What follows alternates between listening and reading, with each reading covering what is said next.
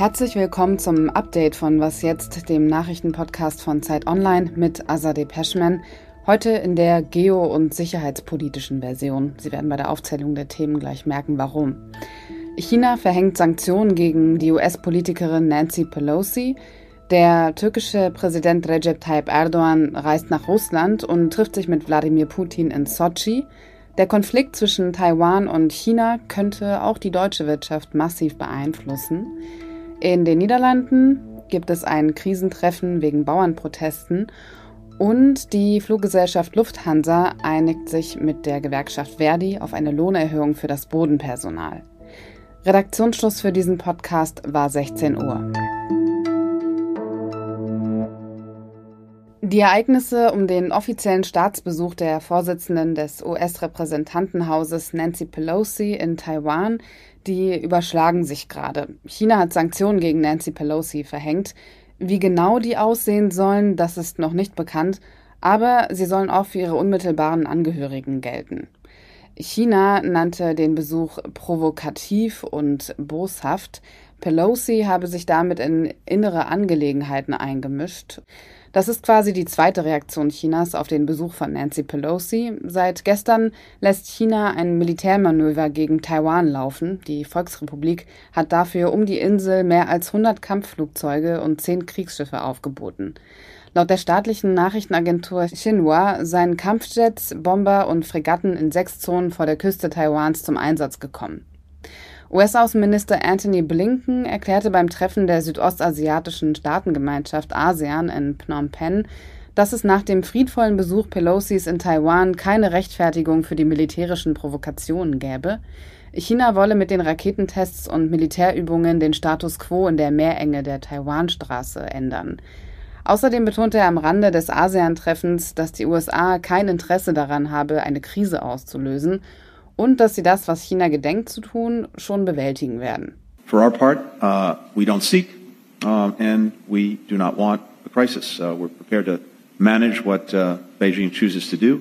I think that's the case uh, for all else involved, and it's in no one's interest that this um, escalate further uh, and uh, that there be any uh, any kind of crisis. But we look to Beijing to act accordingly.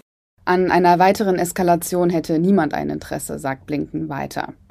Die chinesischen Militärmanöver sollen bis Sonntag laufen. Es ist das erste Mal seit einem Vierteljahrhundert, dass eine ranghohe Politikerin aus den USA Taiwan einen Staatsbesuch abstattet.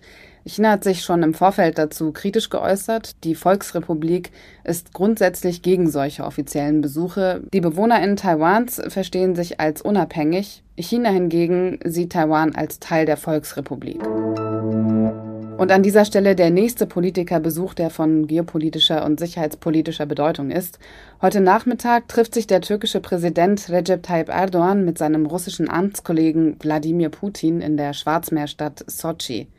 Das Präsidialamt ließ schon mal vorab verlauten, dass es um aktuelle regionale und globale Ereignisse gehen wird. Eine offizielle Pressekonferenz wird es nicht geben, das haben beide Seiten bestätigt. Trotzdem ist es laut Einschätzungen von Expertinnen erwartbar, was auf der Tagesordnung des Treffens stehen wird. Der Krieg in der Ukraine und die türkischen Pläne zu einer neuen Offensive in Nordsyrien. Russland hat im Vorfeld der Türkei von diesem Schritt abgeraten. Die Türkei hält aber ohnehin bereits Gebiete in Nordsyrien besetzt. Außenministerin Annalena Baerbock hat bei ihrem letzten Türkei-Besuch die Offensive als nicht gerechtfertigt erklärt. Außerdem wird laut Kreml bei dem Treffen auch über eine militärtechnische Zusammenarbeit gesprochen. Russland hat Interesse an den türkischen Kampfdrohnen Bayraktar TB2. Der Sender CNN Türk hat Erdogan mit den Worten zitiert, dass Putin vorgeschlagen habe, gemeinsam mit der Türkei an Drohnen des Unternehmens Baykar zu arbeiten.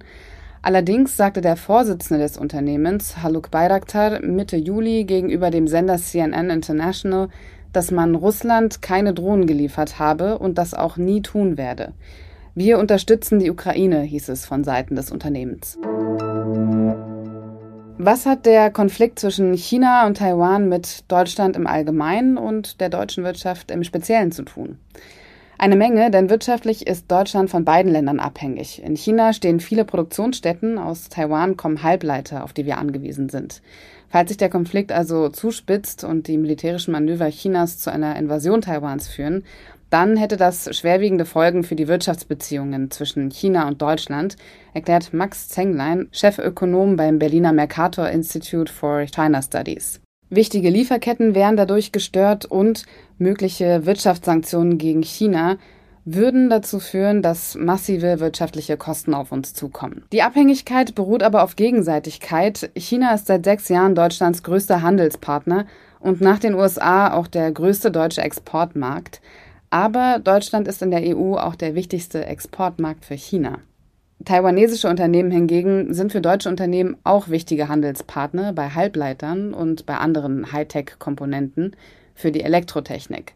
Diese Komponenten stecken in so gut wie jedem technischen Produkt, also in Autos, Smartphones, Konsolen oder Medizintechnik. Aber auch Deutschland ist in Taiwan präsent. Der Außenhandelskammer zufolge hatten im Jahr 2020 etwa 250 deutsche Firmen eine Vertretung in Taiwan. Falls sich dieser Konflikt also noch mehr verschärft, muss die deutsche Wirtschaft sich auf die nächste Krise vorbereiten. Nach der dritten Tarifrunde konnte die Fluggesellschaft Lufthansa und die Gewerkschaft Verdi sich jetzt einigen. Das heißt, das Bodenpersonal wird nicht weiter streiken. Der Tarifabschluss umfasst einen Inflationsausgleich und zusätzlich eine Reallohnerhöhung. Beschäftigte in der unteren Lohngruppe bekommen knapp 20 Prozent mehr Geld. Eine prozentuale Lohnerhöhung im zweistelligen Bereich ist nicht gerade die Norm, aber wie fast überall in diesen Zeiten fehlt es auch in der Luftverkehrsbranche an Fachkräften. Bis Ende nächsten Jahres muss Lufthansa 10.000 neue Stellen besetzen. In der vergangenen Woche haben rund 20.000 Beschäftigte des Lufthansa Bodenpersonals von Mittwoch bis Donnerstagmorgen für 24 Stunden die Arbeit niedergelegt. Damit wurden die Flughäfen Frankfurt am Main und München lahmgelegt. Mehr als 1000 Flüge sind ausgefallen. Schon seit Wochen protestieren die Bauern in den Niederlanden gegen geplante Umweltauflagen, blockierten mit Treckern und Abfall Autobahnen und Lager von Supermärkten, legten Brände und bedrohten auch PolitikerInnen. Konkret geht es darum, dass die niederländische Regierung angekündigt hat, Stickstoffemissionen bis 2030 um 50 Prozent zu senken. Einer der größten Verursacher der Emissionen sind die Viehbetriebe der Landwirte. Und Berechnungen der Regierung zufolge könnten die Pläne das Aus für rund 30 Prozent dieser Betriebe bedeuten. Die BäuerInnen lehnen die Senkungen der Stickstoffemissionen ab und fordern eine klare Zukunftsperspektive für ihre Höfe. Das heutige Treffen findet in Utrecht unter Leitung eines Vermittlers statt. Der Ort wurde aus Sorge vor gewalttätigen Protesten zu Beginn geheim gehalten. Ministerpräsident Mark Rutte und zwei weitere Minister sollen teilnehmen. Die Umweltministerin Christiane van der Waal erklärte, sie gehe erst einmal ohne Erwartungen in das Treffen und würde zuerst zuhören. Die zwei größten Bauernverbände boykottieren das Treffen. Eine Einigung gilt als unwahrscheinlich. Was noch? Dass die Bahn mal ihre Fahrt unterbrechen muss, das, naja, kennt man, sage ich jetzt mal so als eine Person, die bis vor kurzem noch häufig pendeln musste. Aber diesen Grund habe ich noch nie durch die Lautsprecher gehört. Eine Schildkröte hält den Bahnverkehr auf. Genau so ist es geschehen. Eine 50 Kilo schwere Schildkröte war auf den Zuggleisen in der Nähe von Cambridge in Großbritannien, quasi eingeklemmt zwischen Zug und Gleis. Aber außer einem Loch im Panzer ist der Schildkröte nichts passiert. Mittlerweile ist sie wieder gesund und vor allem hat sie auch einen Namen, Clyde. Und das war das Update für heute. Morgen früh klärt Pierre Rauschenberger, ob der Hungerkrise jetzt damit geholfen ist, dass wieder Getreide aus der Ukraine exportiert werden darf. Ich bin Azadeh Peschman und wünsche Ihnen ein schönes Wochenende. Heute Morgen habe ich von 13 Milliarden Menschen gesprochen, die im vergangenen Jahr in Deutschland armutsgefährdet waren. Es muss natürlich 13 Millionen heißen. Trotzdem nicht wenig. Aber das zeigt ja auch, dass Sie bis zum Ende zuhören und fleißig an wasjetzt.zeit.de schreiben, wenn Sie Fehler finden oder Anmerkungen haben oder Kritik zu diesem Podcast, was Sie natürlich regelmäßig bitte weiterhin tun dürfen.